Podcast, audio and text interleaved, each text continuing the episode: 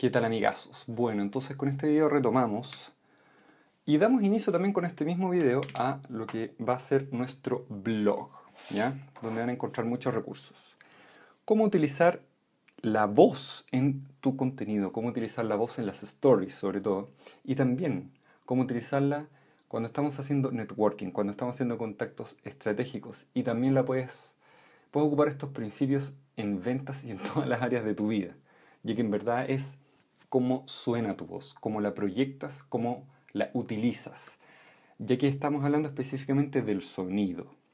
No es lo que estamos diciendo, no es cómo lo estamos diciendo, sino que es específicamente el sonido de tu voz, la textura, las pausas, el volumen. Vamos a ir por cada uno de los cuatro parámetros del sonido. Primero, ¿por qué es relevante poner atención a esto? Y aquí tenemos nuestro torpeo, ¿no es cierto? nuestras notas, para que no se nos quede nada en el tintero. Lo primero es que es una herramienta de autoobservación. A través de observar cómo estás hablando, cómo estás comunicándote, te permite saber si es que estás tenso, si es que estás ansioso, si es que estás disperso o si es que estás eh,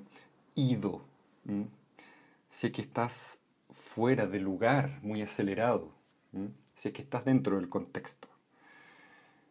Primero, herramienta de autoobservación. Segundo, pones más conciencia a cómo las otras personas están hablando, se están expresando.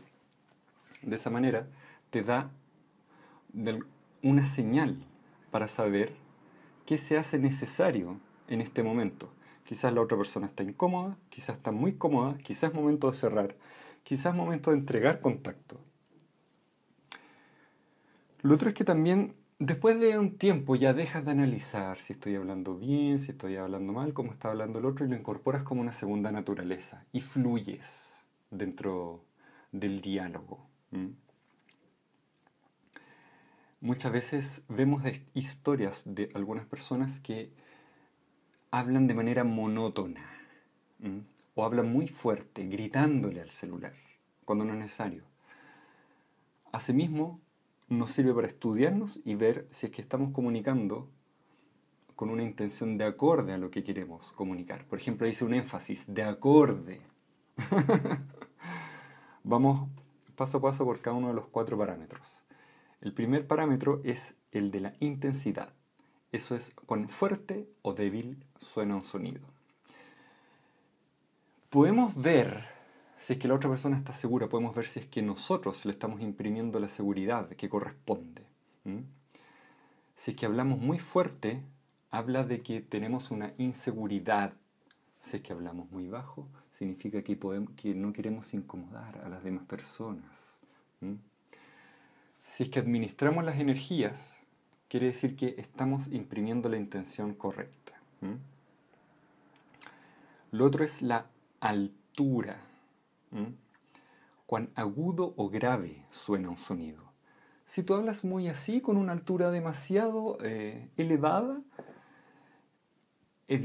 puede comunicar cierta inseguridad también. Eh, sí, si tú hablas muy grave, eh, con una voz profunda, si eres hombre o mujer.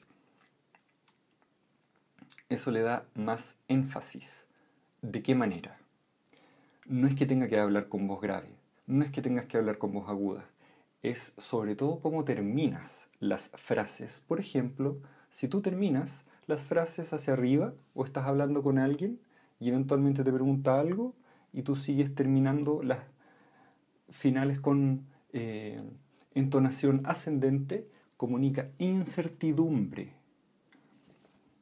La idea no es terminar todas las frases con una entonación descendente, porque parece un robot, sino que ir administrando las energías para generar tensión, por ejemplo, o una narrativa coherente, y después terminar esto con una entonación más descendente, haciendo énfasis en las ideas que tú quieres expresar en el momento.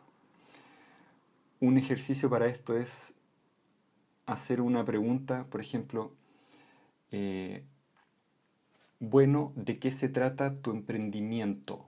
¿Ya? Si lo preguntas, oye, bueno, ¿y de qué se trata tu emprendimiento? Es demasiada incertidumbre. Pero si preguntas, bueno, entonces cuéntame, ¿de qué se trata tu emprendimiento? Ahí comunicas con más certeza. No quiere decir que siempre lo hagas así, pero es un, es un dato. El timbre, el timbre tiene relación con la textura de la voz. Eso significa que si una voz es más rugosa, por ejemplo, carrasposa, como cuando te duele la guata o estás enfermo, oh, me duele la guata, oh, que me siento malo.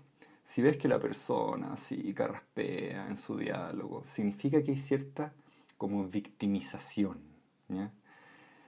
En cambio, estos son principios generales, muy generales. Después vamos a hacer otros artículos o videoartículos eh, hablando sobre cada uno de los parámetros y cómo sacarle mayor provecho está la lisura de la voz, en vez de la rugosidad, la lisura.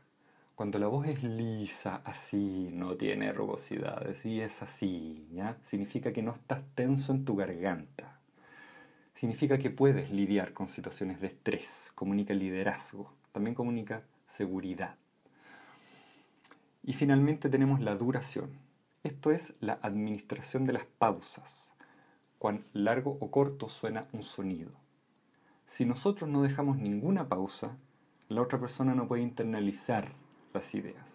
Si dejamos demasiadas pausas o nos tomamos demasiado tiempo, quiere decir que no valoramos el tiempo de la otra persona. Entonces la idea es ir administrando estas energías.